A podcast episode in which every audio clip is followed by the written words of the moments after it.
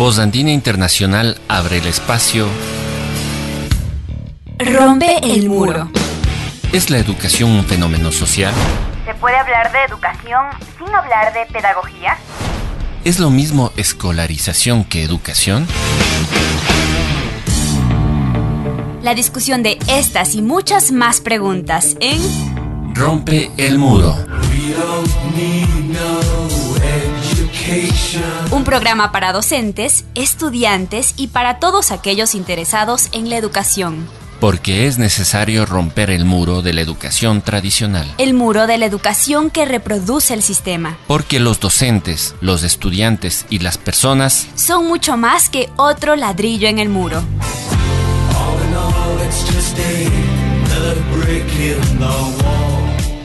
Ya comienza Rompe el muro. Rompe el muro. Buenas noches, queridos amigos que nos siguen cada jueves en su programa educativo Rompe el Muro, aquí por Radio Voz Andina Internacional. Como cada jueves estamos en un diálogo eh, importante con los temas que se vinculan con la educación y, como no, uno de los temas cruciales e influyentes en la educación es la historia. En esta noche pues conversaremos sobre eso, cómo enseñar historia, cómo enseñar esta disciplina para todos nuestros amigos, eh, tanto docentes, alumnos, docentes de ciencias sociales, les será de particular importancia, pero asimismo para todos, todos quienes nos interesa la educación. La historia es una de las más antiguas disciplinas que se estudia en diversos niveles, ni, sino en todos los del ciclo educativo. Como disciplina forma parte de las ciencias sociales y para muchos estudiantes puede ser apasionante y para otros aburrida. Todo docente quiere ver que sus clases sean atendidas y que generen interés en, el estudiantado. ¿Qué hacen los estudiantes para qué hace que los estudiantes se interesen en la historia como disciplina y como asignatura? ¿Qué hará el docente para enseñar esta importante rama del conocimiento para lograr excelentes aprendizajes? Estas y otras son eh, preguntas que tendrán sus respuestas esta noche en un diálogo con la doctora Galaxis Borja, profunda conocedora de la historia, de la enseñanza de la historia. ¿Y quién es nuestra querida amiga y colega Galaxis Borja? Ella es eh, PhD, doctora en filosofía por la Universität Hamburg, ha sido docente del Departamento de Historia de la Pontificia Universidad Católica del Ecuador, en la Facultad de Ciencias Sociales, en su Departamento de Historia Moderna Temprana en la Universidad de Kassel, en Alemania, es docente de la Facultad de Ciencias eh, de la Cultura del Departamento de Estudios Mesoamericanos de la Universidad de Hamburgo. Eh, desde el 2010 es docente de la Universidad Andina Simón Bolívar y sede Ecuador en Quito. Es coordinadora académica de la maestría en investigación de historia desde el año 2015 hasta la presente fecha. Muchas gracias por estar con nosotros, Galaxis. Bienvenida a este diálogo. Muchas gracias, eh, Alexis, por, por la invitación. Realmente es un gusto poder estar aquí eh, compartiendo un par de ideas y de reflexiones sobre la educación en la historia. Gracias, gracias. Y de entrada, una pregunta esencial quizás. ¿Qué significa enseñar historia? Bueno, yo, yo creo que Enseñar historia significa, en primer lugar, compartir un, gusto especial, una curiosidad también eh, y una vocación eh, por distintas formas de estar y de ser en el mundo, distintas experiencias que han atravesado las sociedades en otras temporalidades, en otros espacios. Entonces, enseñar historia es compartir ese, esa curiosidad, ese gusto em, por conocer esas otras formas sociales, esas otras experiencias sociales. Eh, tiene que ver también con una especial em, un disfrute especial de la, de la palabra escrita, de la palabra oral, ¿no es cierto?, de la narrativa. Entonces, enseñar historia también tiene que ver con el lenguaje, es, un, es un eh, elemento transversal en nuestra profesión, tanto como investigadores como, como educadores. El lenguaje esencial, los procesos dialógicos esenciales esta, esta, todos estos temas particulares, pues a la ciencia social y a la historia también en particular. ¿Cómo abordamos la enseñanza de la historia? Y des- ¿Desde qué ópticas, desde qué perspectivas? Eh, qué sé yo, dicen, no, qué aburrido que es aprender las fechas, eh, la cédula real de 1563, los límites, que recuerdo yo en mi experiencia personal, casi de memoria, los límites por el norte. Pasto, Popayán, Cali, Buga y tal.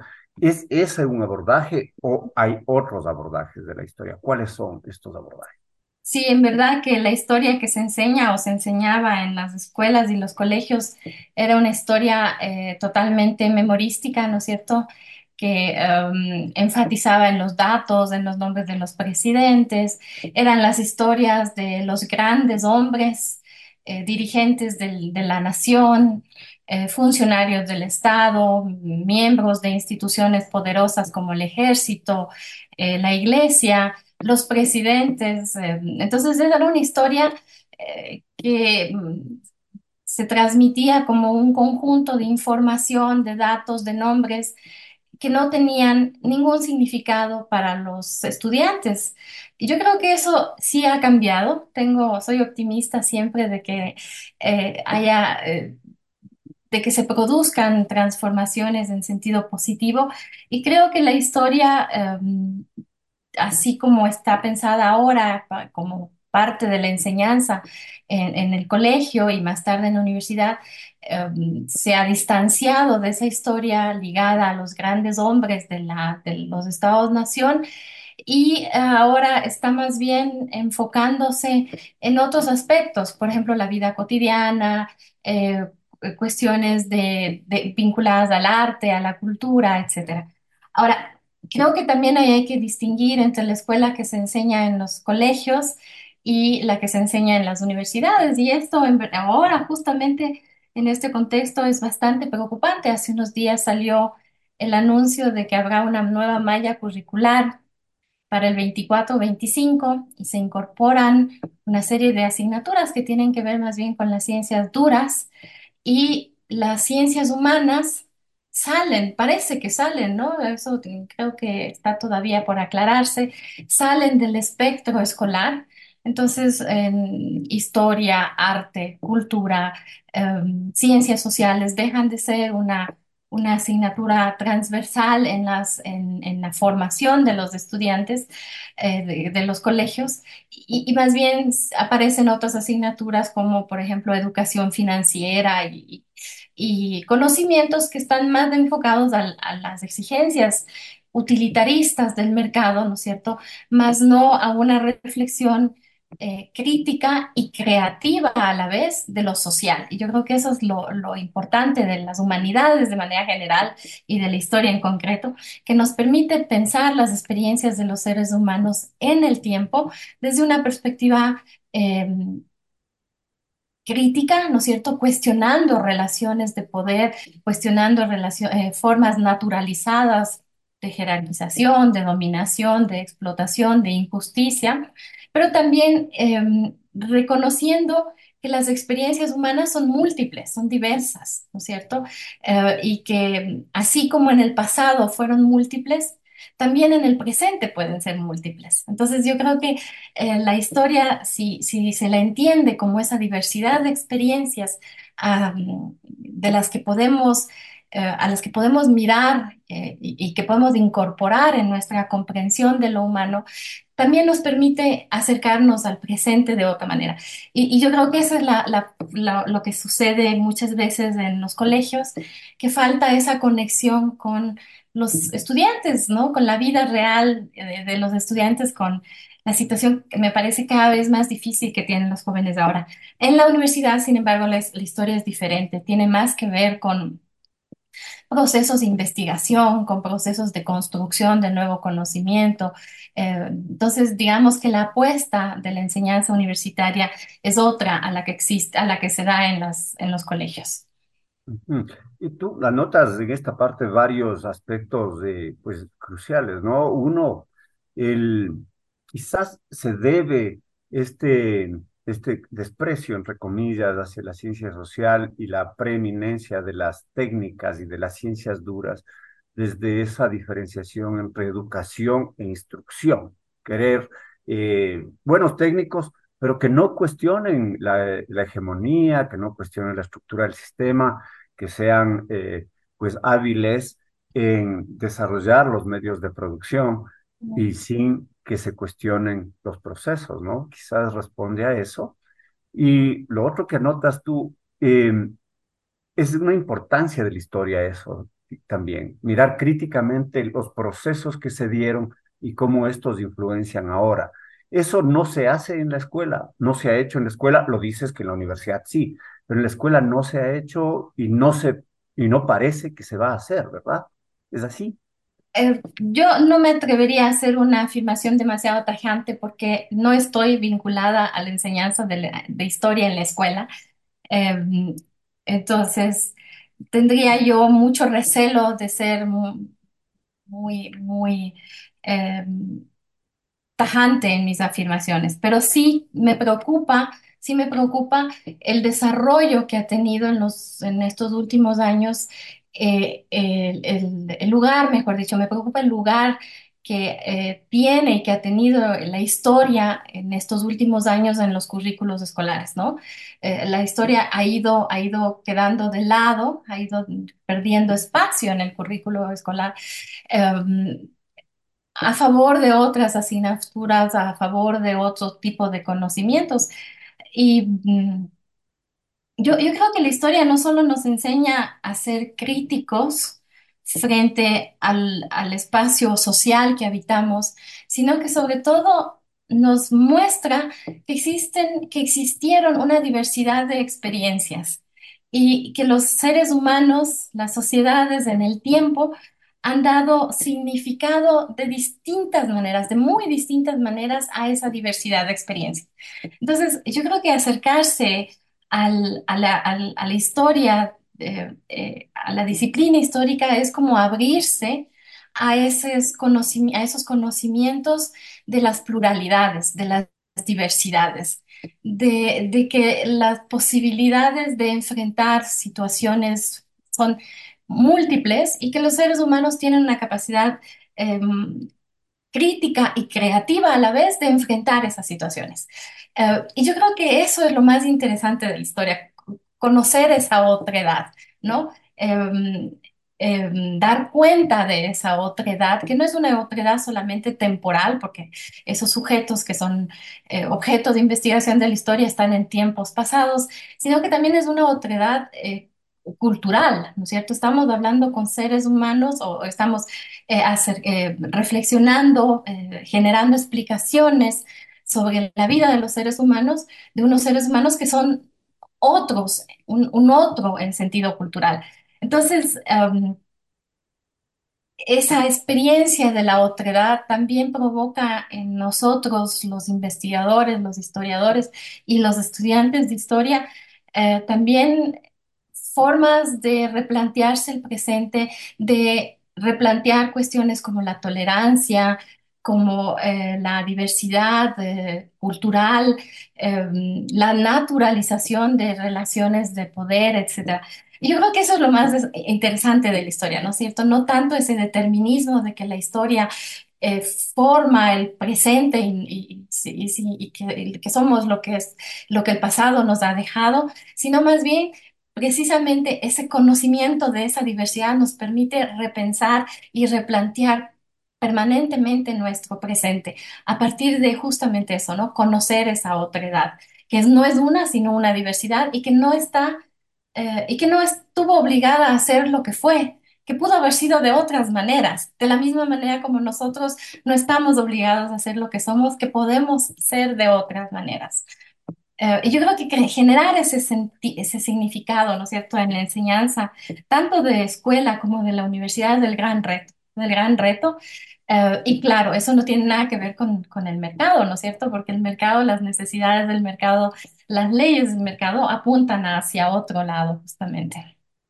Otra vez, eh, temas importantes, la significación, queridos radioescuchas. Eh, Galaxy nos, nos pone sobre, el, sobre el tapete esos sentidos de la significación y de los procesos y las capacidades críticas para reflexionar sobre las posibilidades de generar procesos. Vamos a una primera pausa y luego continuamos en este diálogo con eh, nuestra querida amiga Galaxis Borja, con la doctora Galaxis Borja González sobre cómo se enseña historia. Volvemos en un momento. No se vayan. Usted escucha Rompe el Muro. Los temas de la educación, La instrucción la pedagogía, la didáctica. Ya regresamos.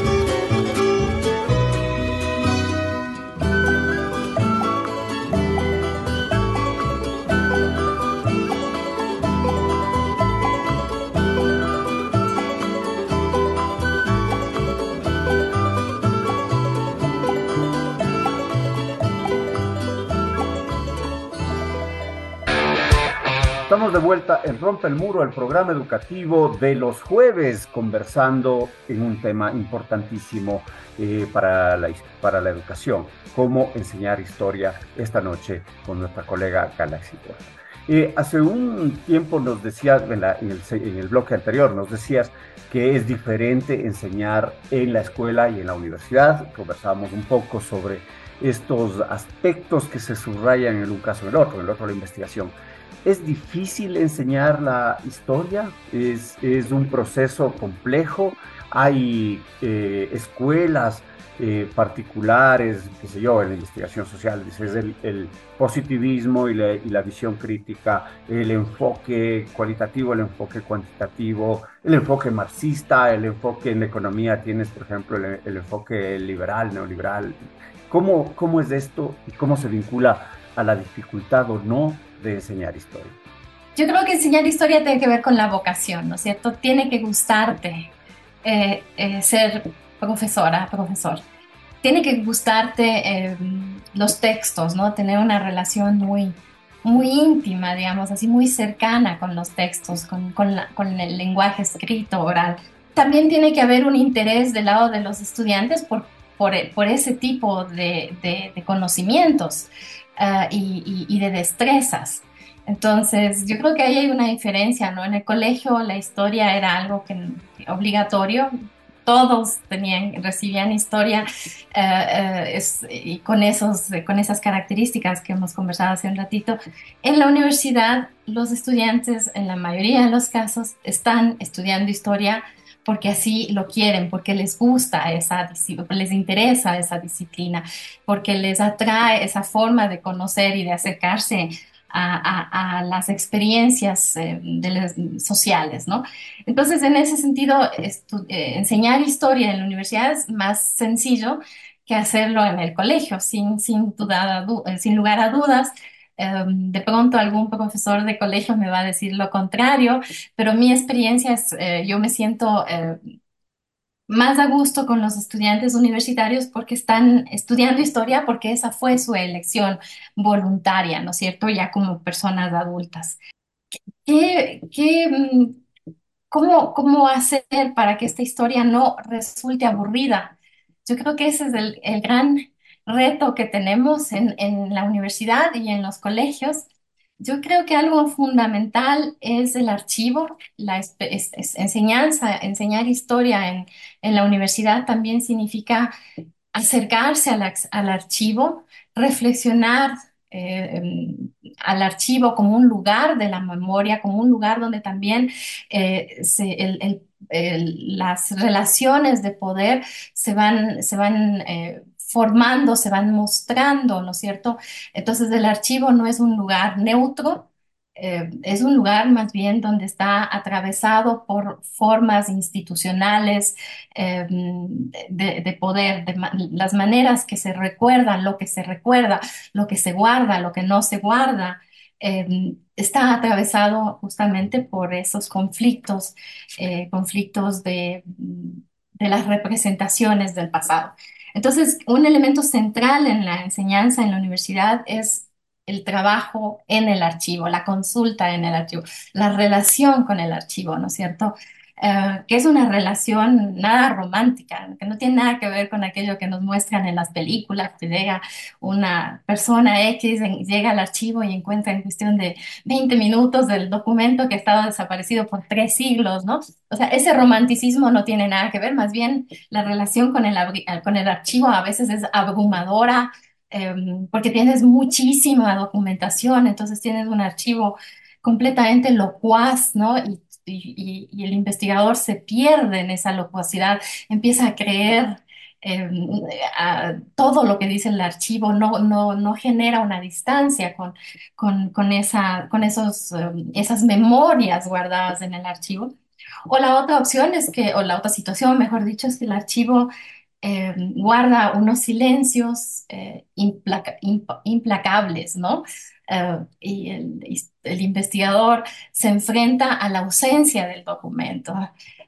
Entonces hay esas dos situaciones extremas eh, y, la experiencia de investigar historia, de, producir conocimiento histórico, está atravesada por eh, el archivo, ¿no es cierto? Desde estas dos perspectivas, desde, desde las trampas diría una historiadora francesa, Arlette Fark, las trampas que genera el acercarse a esa locuacidad, pero también del otro lado esos silencios que, que están ahí, ¿no?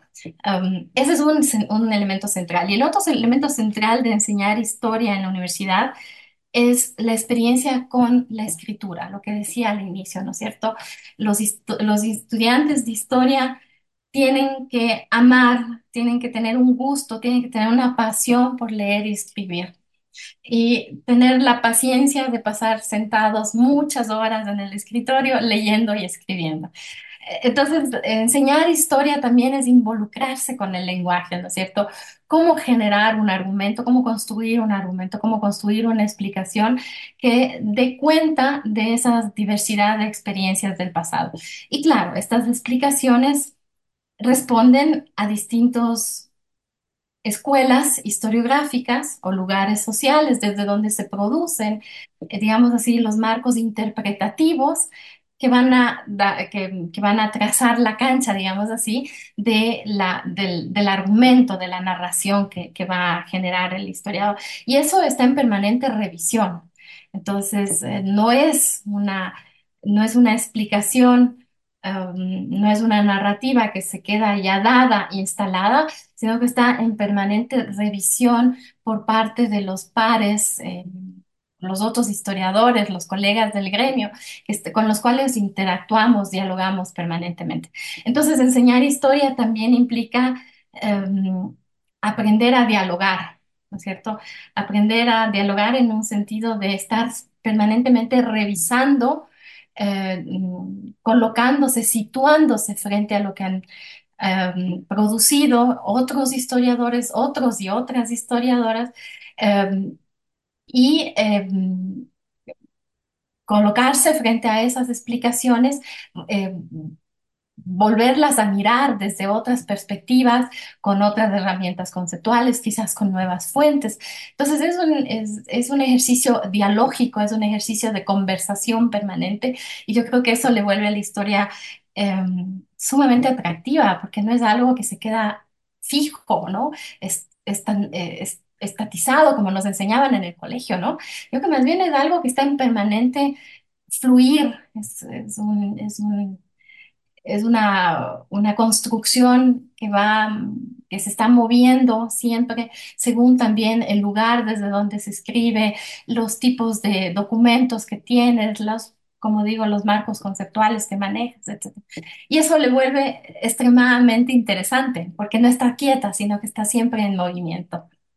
Es, es muy dinámico este proceso eh, y claro, si es que tú tienes en otras disciplinas, quizás voy a, decir algo completamente erróneo. En otras disciplinas tienes como una perspectiva de, la realidad que es contrastada por otra perspectiva de la realidad. Me, me explico, digamos, un, enfoque marxista frente a un enfoque desde von Hayek, hablando en economía, ¿no es cierto?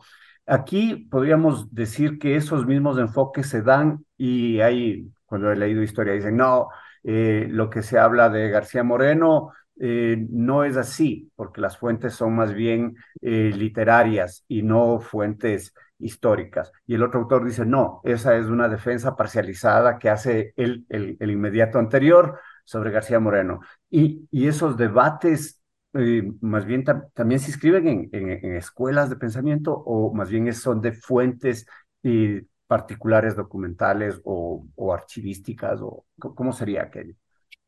Digamos que son las dos cosas a la vez, ¿no es cierto?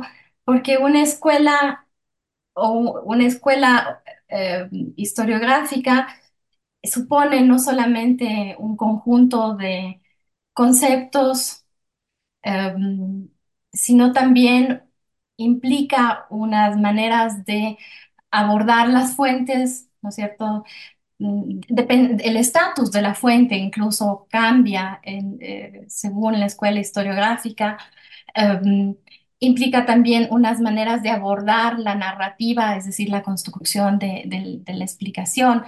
Entonces, um, esas, esas disputas o esas revisiones historiográficas son, por un lado, historiográficas, conceptuales, teóricas, ¿no es cierto? Por el otro lado, tienen que ver también con, con el lugar de los documentos históricos en, en la construcción de la explicación sobre eh, el- el- las sociedades en el pasado. Pero también eh, yo creo que, em, es decir, lo, lo- lo interesante, creo yo, ahora en, en la producción actual de, la historia, y me estoy refiriendo a los últimos 20 30 años, es que el historiador tiene la posibilidad de incorporar distintas conceptos, distintas fuentes, de construir distintas eh, eh, eh, narrativas para explicar eso que quiere demostrar.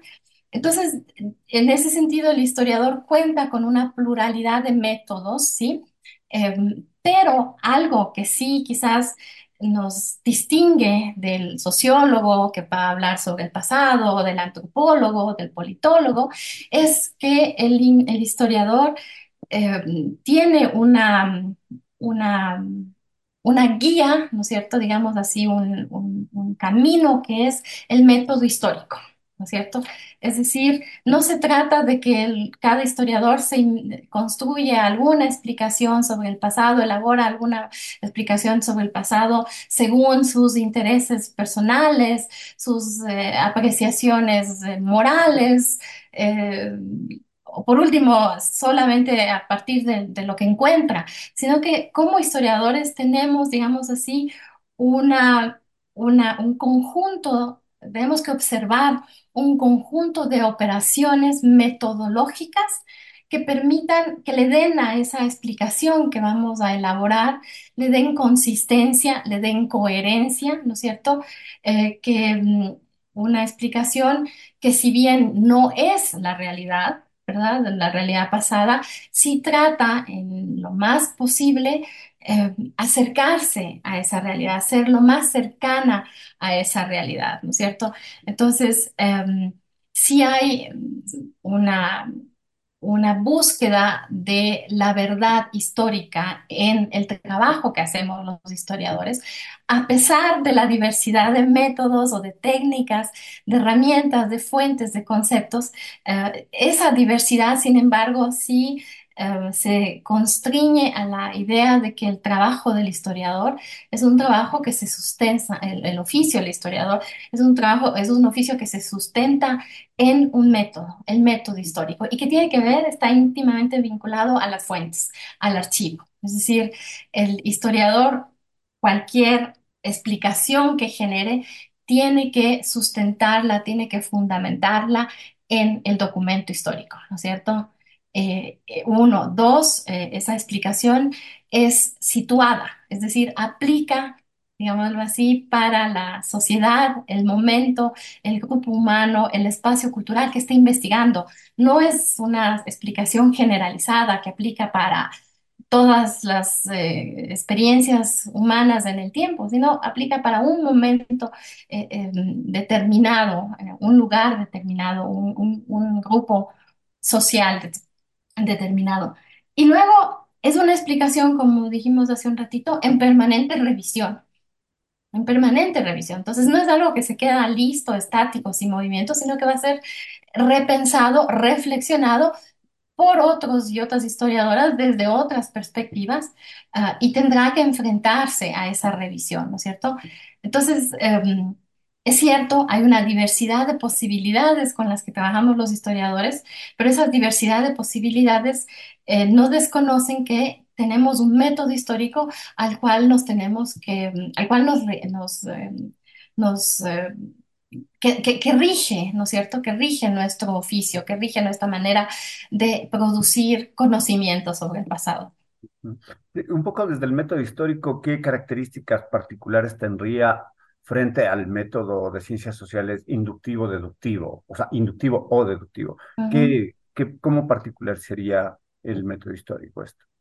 En primer lugar, el método histórico es una indagación sobre el pasado o se propone una indagación sobre el pasado a partir de las condiciones concretas que se dieron en ese momento, lugar o lugar que se está investigando, sobre el que se está investigando, ¿no es cierto? Entonces, no tiene esas aspiraciones más generalizadoras como si tiene la sociología o la, pol- la politología, la antropología, sino que tiene más bien una, una vocación, llamémosla así, más localizada, ¿no es cierto? El método más más situada fenomenológica. Situada, ¿no es cierto?, en un momento determinado, en un lugar determinado. Precisamente porque partimos de que las experiencias humanas son diversas, ¿no es cierto? Entonces son plurales, son, eh, son contradictorias. Entonces, justamente para reconocer, para poder eh, darle eh, un estatus inteligible, de inteligibilidad a esa diversidad de experiencias eh, humanas en el pasado. Entonces, una característica central del método histórico es que es, estás- es- es situado, ¿no es cierto? Se, se, se, con- se ubica, se ubica en ese objeto que está investigando, en las condiciones que hicieron posible ese objeto, que no son las mismas para otro objeto, ¿no es cierto? eh, precisa, ajá. Para Eso es, una eso es central. realidad y, y muy cercana, no lo son. Es Claro, exclusivamente habría que para... evaluarlo si es que aplica para otros, ¿no es cierto? Correcto. Entonces, digamos así, el método histórico está siempre moviéndose al borde, ¿no? de la, de la teoría, ¿no? Entonces, es como, como, como que le está siempre midiendo a la teoría, ¿no? A los conceptos, a las categorías de análisis, porque le muestra a estos marcos conceptuales, muestra los límites de estos marcos conceptuales. Y y en esa medida permite avanzar también en, eh, a, a las otras, a las otras ciencias sociales y humanidades. Luego el método histórico es un trabajo eh, con las fuentes, ¿no es cierto? Es un trabajo, eh, pero no es, a diferencia, por ejemplo, del positivismo, que le toma a la fuente como la realidad histórica o como el reflejo de la realidad histórica, el, el, digamos así, lo, lo central del método es histórico, es su capacidad eh, interpretativa, ¿no es cierto? Es su capacidad hermenéutica, su apuesta hermenéutica por generar explicaciones sobre aquello, sobre ese objeto de estudio, que, que van a ser revisadas, ¿no es cierto? Entonces, eh, pero esas explicaciones tienen que fundamentarse, tienen que sostenerse en la evidencia empírica.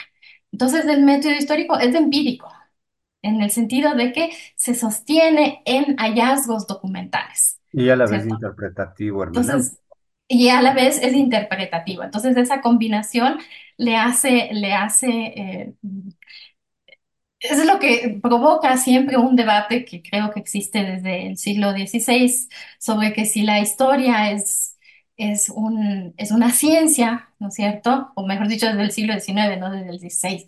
Si es que la historia es una ciencia o si es que la historia es un arte. Entonces, ahí hay una, una, una, una reflexión, una disputa importante, porque claro, el- la, la disciplina se mueve en estos dos, en estos dos registros, ¿no? Por el lado, lo empírico, el documento, pero por el otro lado, la hermenéutica, la interpretación. Entonces, estamos ahí.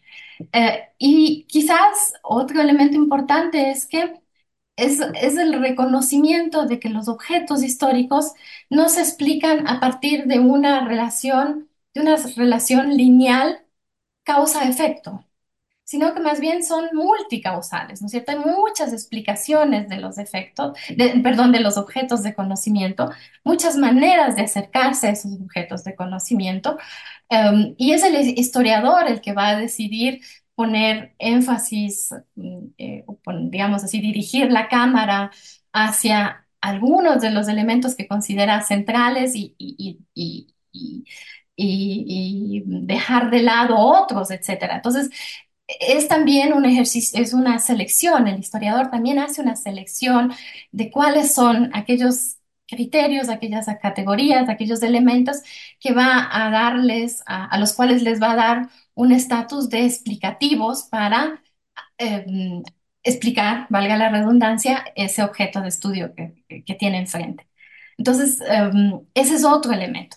Y finalmente, yo creo que algo em, sumamente importante es esto de que está en permanente revisión, ¿cierto? Está en permanente revisión y la revisión eh, se debe a múltiples eh, razones eh, que tienen que ver con el lugar social desde donde se produce ese conocimiento, ¿no?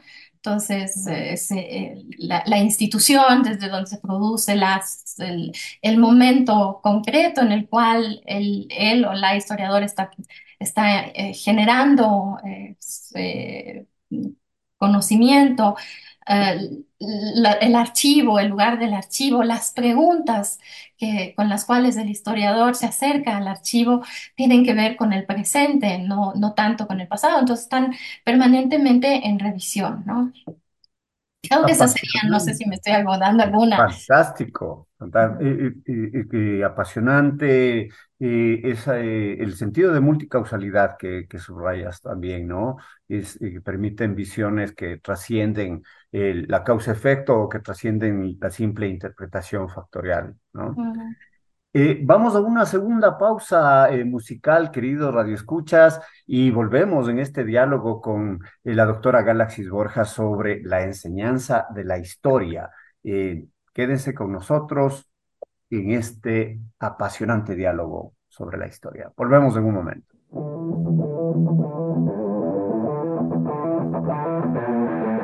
Sintoniza Rompe el Muro por Voz Andina Internacional. Variadas opiniones y enfoques sobre la educación y sus intenciones. Regresamos enseguida.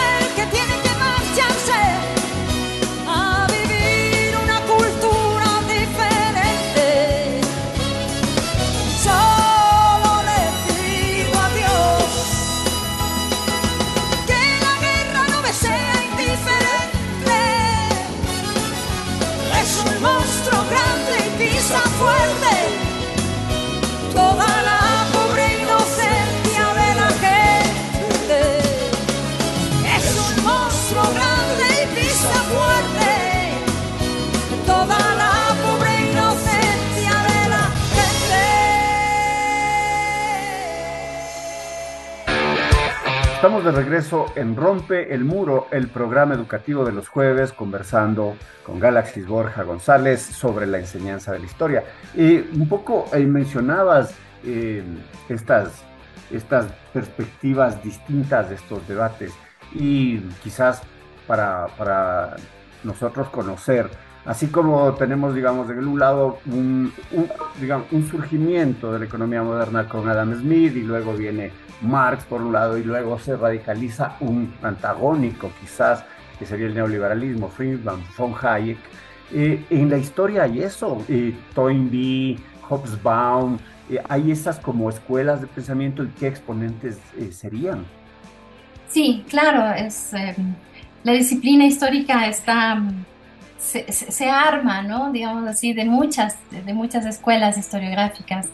Em, si uno tendría que hacer una explicación más diacrónica de estas escuelas historiográficas, podríamos decir que eh, en el siglo XIX es el siglo de la historia, es el momento en el que eh, los investigadores sobre el pasado eh, reclaman para la historia un estatus científico, ¿no es cierto? Eh, un estatus científico que se sustenta en el archivo, en el documento como tal. Eh, y que luego eh, este reclamo, digamos así, de los historiadores profesionales, porque además de eso la historia empieza a ser una carrera que se aprende en las universidades europeas, Berlín, París. Eh, entonces este reclamo de los historiadores eh, académicos, profesionales, de darle a la historia un estatus cien- científico, eh, converge con el positivismo, ¿no? que era una manera de explicar los procesos sociales de- distintas disciplinas. Entonces, um, podemos también hablar de un segundo momento, de una historia positivista, una historia positivista de finales del siglo XIX, inicios del XX, que va a generar una reacción en los historiadores jóvenes um, de las primeras décadas del siglo XX en Francia, en Alemania, sobre el positivismo, sobre la relación que el positivismo o que la historiografía positivista tiene con el pasado y con el documento. Entonces, de esa reacción nace lo que se llama la historia, eh, la historia problema, eh, eh, promovida sobre todo por la Escuela de los Anales, la Escuela Francesa de los Anales, y, y- y los historiadores franceses van a no solo cuestionar la relación de los historiadores positivistas con, con el documento, con el archivo, eh, con la forma de, de- de narrar el pasado, sino también van a incorporar otros conocimientos eh, en la construcción, en la explicación histórica. Entonces, eso serían, digamos así, la relación con las ciencias sociales. Para los historiadores franceses de la Escuela de los Anales, las ciencias sociales son el marco conceptual, son el, el, el, el- sí, el armado conceptual, ¿no es cierto?, a partir del cual se presentan, se plantean los problemas con el presente, desde el presente hacia el pasado, hacia la historia. Um, luego viene un momento de crisis, de crisis eh, que provoca, que se, que se genera a partir de la Segunda Guerra Mundial, de las um, eh, luchas anticoloniales en, en Europa, en África y en Asia, de las experiencias en Latinoamérica, ¿no es cierto?, con los movimientos campesinos, el, eh, el tema de, las, de los movimientos de mujeres con Mayo del 68 en, en París, en, en Berlín, en México, en, en Argentina, en Buenos Aires. Entonces, eh, eso permite también a la historia, como a las otras ciencias sociales y humanidades, replantearse, replantearse, reconocer que existen eh, múltiples objetos que, eh, requieren eh, el trabajo del historiador, ¿no es cierto?, que requieren la indagación histórica, que existen múltiples maneras de contar esos objetos, de explicar esos objetos múltiples maneras de acercarse a esos objetos.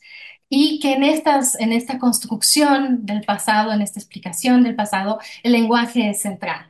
Entonces, digamos así, desde los años 80 en adelante, el lenguaje, eh, lo que se llama el linguistic turn, ha formado, le ha dado, le ha dado un- una identidad eh, muy mm, particular a las ciencias sociales, a las humanidades y a la historia.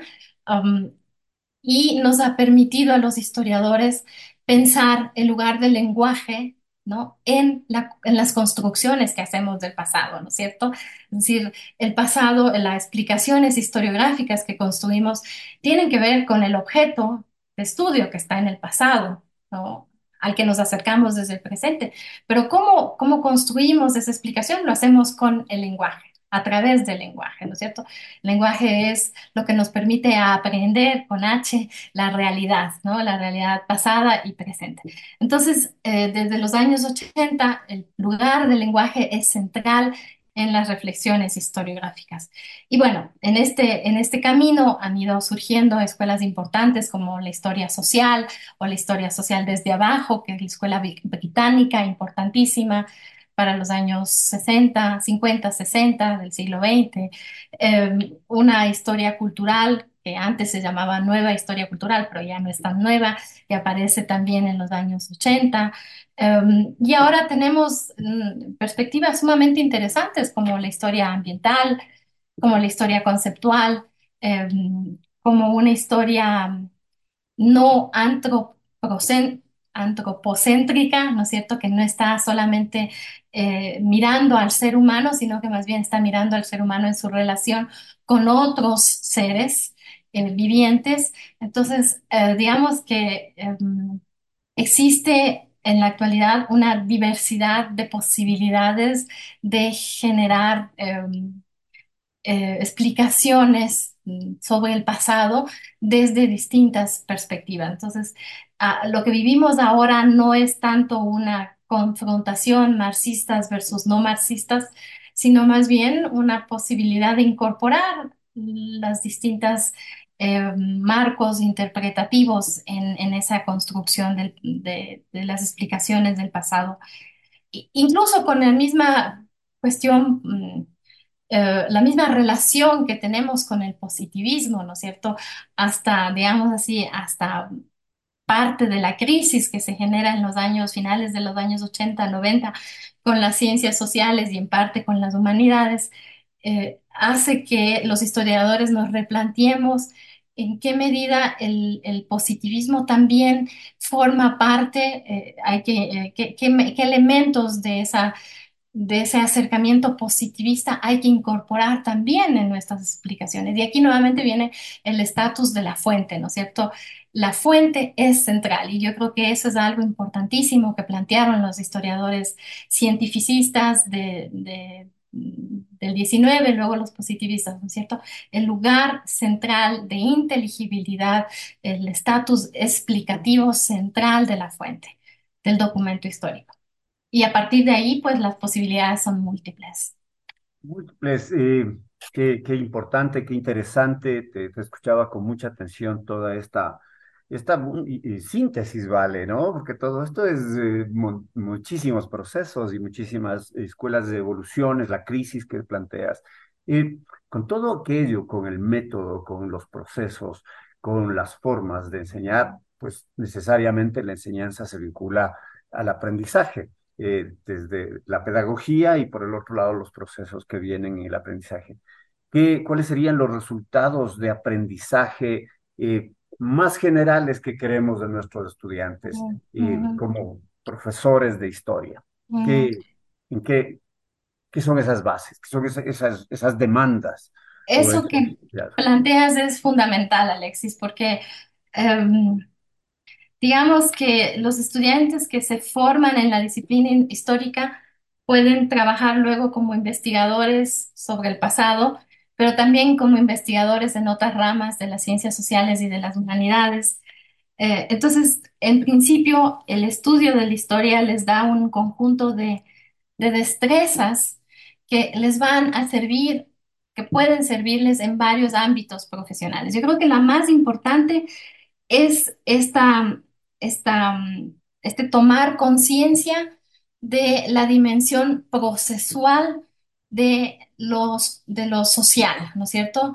Es decir, los- lo que, lo que vivimos como sociedad, lo que vivimos como sociedad, lo que experimentamos como sociedad, lo que tenemos como sociedad es, no es el resultado, no se explica solamente desde nuestro presente inmediato, sino que, digamos así, es una sedimentación de algo que viene desde en el tiempo, ¿no es cierto? Que viene de atrás, que tiene una genealogía. Entonces, tomar conciencia y poder construir una explicación de esta dimensión procesual de los fenómenos sociales es fundamental sea porque vas a ser luego profesor de historia, o sea porque vas a trabajar como gestor cultural en algún ámbito, en alguna de las instituciones públicas o privadas. Em, luego, yo creo que otro elemento fundamental es que los estudiantes de historia adquieren la capacidad de resolver problemas de conocimiento. Em, entonces, si en la historia se enfrentan a, la historia como problema, ¿no es cierto? Es decir, la historia no como memoria, no como un conjunto de datos y de, nombres y de fechas que hay que aprenderse de memoria, sino más bien la historia como un conocimiento que te permite resolver problemas de tipo social. Entonces, esa capacidad de resolver problemas eh, que se puede, se puede aplicar a los distintos ámbitos profesionales, a distintos, á- desde la consultoría, consultoría en temas sociales, en temas de humanidades, hasta la investigación, ¿no? Y no solamente la investigación historiográfica, o por ejemplo el periodismo de investigación. Entonces, la, la capacidad de resolver problemas de conocimiento es central y es una de las, eh, las, eh, de las aspiraciones que tenemos cuando enseñamos historia y de resolver problemas con un método, ¿cierto? Atendiendo un método. Esto es fundamental, ¿no? Con, con las características que hemos hablado. Em, y luego yo creo que otro elemento importante es la de construir un argumento. Es decir, los estudiantes que se gradúan en historia em, tienen, deberían tener al final de sus estudios la capacidad de elaborar una explicación ¿no es cierto?, de elaborar una explicación, de contar con las herramientas eh, analíticas, eh, con las eh, destrezas eh, explicativas de, lenguaje, ¿no es cierto?, retóricas, si quieres, para elaborar una explicación de un fenómeno social. Eh, y, esta explicación, en el caso de- de- del trabajo del historiador, la historiadora, se sostiene en la evidencia. Entonces, es una explicación que se contrapone con la evidencia que, que, que, que- se genera a partir de la evidencia documental. Yo creo que ese es el tercer elemento, ¿no? Entonces, estos tres conocimientos, digamos así, eh, en principio te sirven para investigar sobre el pasado, pero pueden, deben em, servirte también como, como destrezas, como herramientas, como aprendizajes que puedes aplicarlos en otros ámbitos de la, de la vida profesional. ¿no es cierto? En otros ámbitos de la vida profesional. Y yo creo que la historia te permite eso, ¿no? Te permite em, justamente em, adquirir herramientas explicativas, analíticas, eh, eh, técnicas de argumentación, eh, de, de- de construir evidencias eh, y, y- y usar el, el- el- el- lenguaje, ¿no es cierto? La narrativa y a partir de ahí, pues puedes, creo yo, desenvolverte con éxito en otros ámbitos profesionales, no solo el de la investigación histórica. Importante, como escuchan, queridos radioescuchas, eh, las perspectivas, los resultados, pero también las, las proyecciones que tiene el profesional de la historia, ¿no? No es como me diría mi, profesora, eh, me dice, eres bueno para la historia y para las matemáticas, pero te cuento que quienes te van a dar de comer son las matemáticas, no la historia. Así es que piénsatelo bien, orientando hacia la ingeniería, ¿no? Entonces, no, no, no es tal. Hay diversas posibilidades, diversos aspectos. Y un poco desde ese sentido, eh, ¿cuál es la situación de la historia como disciplina de la historia, bueno, ahora sabemos, gracias a ti, que puede ser un arte o una ciencia, y la historia en el Ecuador eh, como desarrollos y los historiadores en el Ecuador, la historia en, en nuestro país, cómo está en todos esos, en esos ámbitos. Bueno, yo, creo que la, historia o las humanidades y las ciencias sociales están atravesando por una crisis fuerte que nos está mm, replanteando muchas cosas, ¿no es cierto? Porque em, está en debate el lugar social de las humanidades en medio de un contexto marcado por una idea muy utilitarista, ¿no es cierto?, del, de corte neoliberal. Entonces, a partir de eso, la pregunta que la mayoría de los que están, a- a- que son ajenos a las humanidades, a las ciencias sociales, eh, plantean siempre es ¿por qué necesitamos humanidades? ¿Para qué sirven las humanidades? Y cuando hablo de humanidades me refiero a la historia, pero también al arte, a la cultura, a la literatura. ¿Para qué sirve si, si eso no solo que no va a dar de comer, sino que no produce eh, al, eh, capital, no, produce valor como sí lo hace pues la, la- la economía, la, la industria, la, ¿no? Entonces, ¿cómo justificar, o mejor dicho, no, justificar no es la pregunta, no es la palabra correcta, cómo mostrar el lugar social de las humanidades en esta crisis? Eh, y sobre todo, cómo eh, eh, impulsar, promover que el Estado asuma su tarea frente a las humanidades, ¿no es cierto? Entonces, la, la situación es complicada. En el caso de, de historia, mm, tenemos cada vez menos eh, institutos de investigación donde, que, hagan investigación histórica. Los, eh, las instituciones como los archivos, los museos, eh, están cada vez con menor, tienen cada vez menos eh, apoyo, financiamiento del Estado. Entonces, los, los profesionales que trabajan ahí tienen situaciones laborales muy complicadas, muy precarias. Um, las universidades eh, también recortan, ¿no es cierto?, sus, em, sus recursos para el estudio de la historia. Yo creo que aquí en medio de esto hay algunas cuestiones que, sin embargo, sí me gustaría resaltar como positivas. La primera es la, em, la, la- la apertura de la Escuela de Historia en la Universidad Central. O sea, ese proceso ha durado varios años y finalmente se concretó en estos meses y eso es central porque vamos a tener eh, estudiantes que se forman desde el pregrado en historia y que van a impulsar, que van a empujar, que van a pujar, ¿no es cierto?, para eh, que existan mm, formación especializada en historia, es decir, mm, posgrados, maestrías, doctorados. Entonces, yo creo que ese es un punto importantísimo, ¿no? El que la universidad pública le haya dado un espacio a la enseñanza de la historia. Un segundo elemento que creo que es importante, que sí es cierto, es muy pequeño, pero está ahí y que creo que en medio de todo eh, no ha perdido su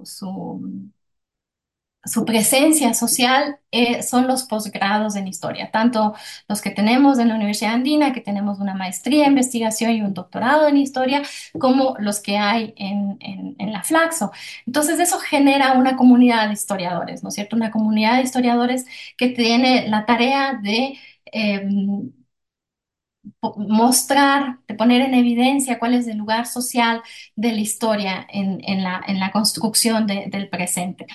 Em, Entonces yo creo que ese es otro elemento importante. Y yo creo que otro punto que, em, y, y- y a esto que acabo de decir, quizás en, la- en nuestra universidad, am, a pesar de las dificultades que ha atravesado la Universidad Andina y que atraviesan todas las universidades en el país y especialmente las carreras de humanidades, digamos, hay un interés por mantener, em, por ofrecer un nivel de apoyo financiero a los estudiantes.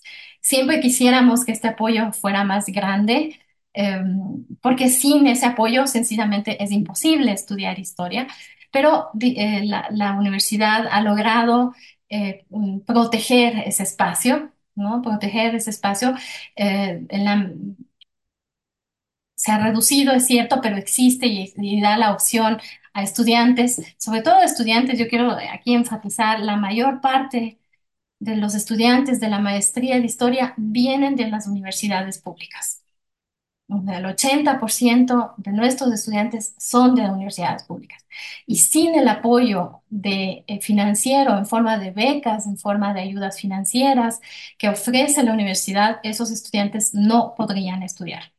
Entonces es central, es central el, el, el, el financiamiento, el apoyo finan eh, recursos financieros que, que, brinda la universidad para el estudio de la historia.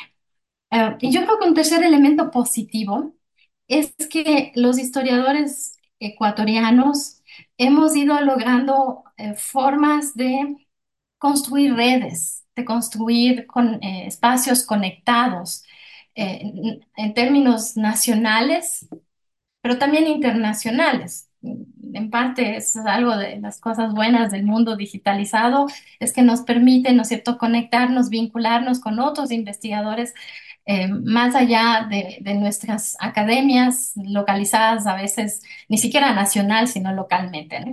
Entonces, eh, esas redes que hemos ido construyendo los historiadores mmm, son absolutamente positivas, son absolutamente positivas, nos abren a otras formas de, de construir nuestros objetos de investigación, nos abren a diálogos, a intercambios, etcétera. Um, nos obligan a mirarnos más, a mirar más allá de nosotros mismos, ¿no? Y eso es central, eso es central. Entonces, en ese sentido, cierto que los eh, historiadores en el Ecuador, como otros profesionales de las humanidades y las ciencias sociales, atravesamos una situación complicada, compleja, mm, pero del otro lado también es cierto que estamos en un momento de internacionalización importante, de creación de redes. Eh, que nos permite pluralizarnos y yo creo que eso sí es muy, muy positivo.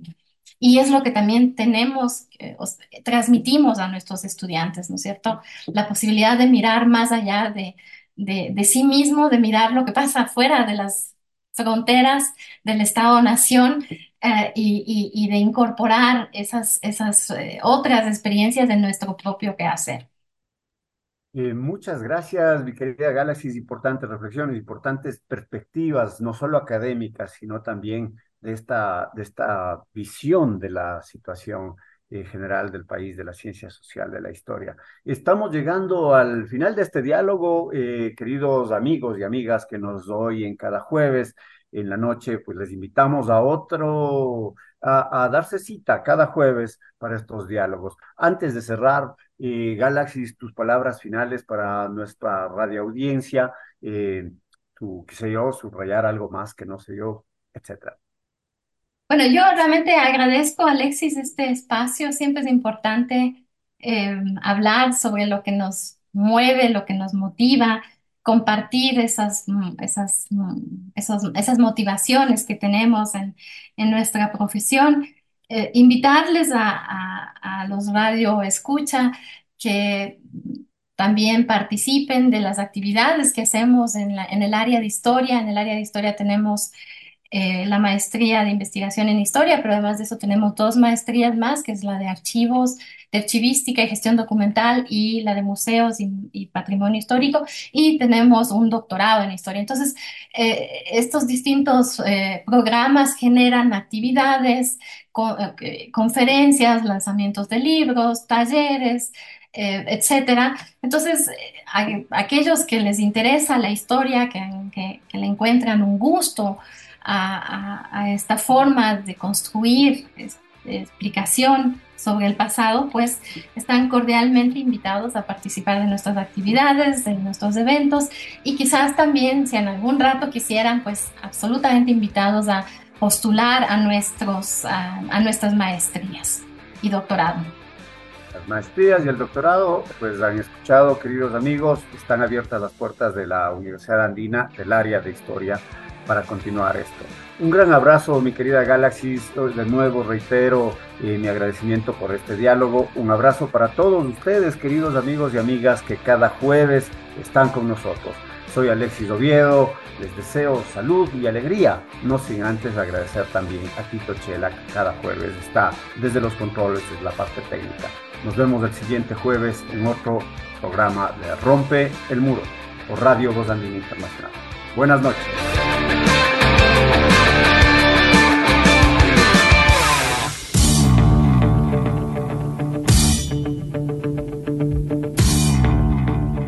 Quedamos agradecidos por su sintonía.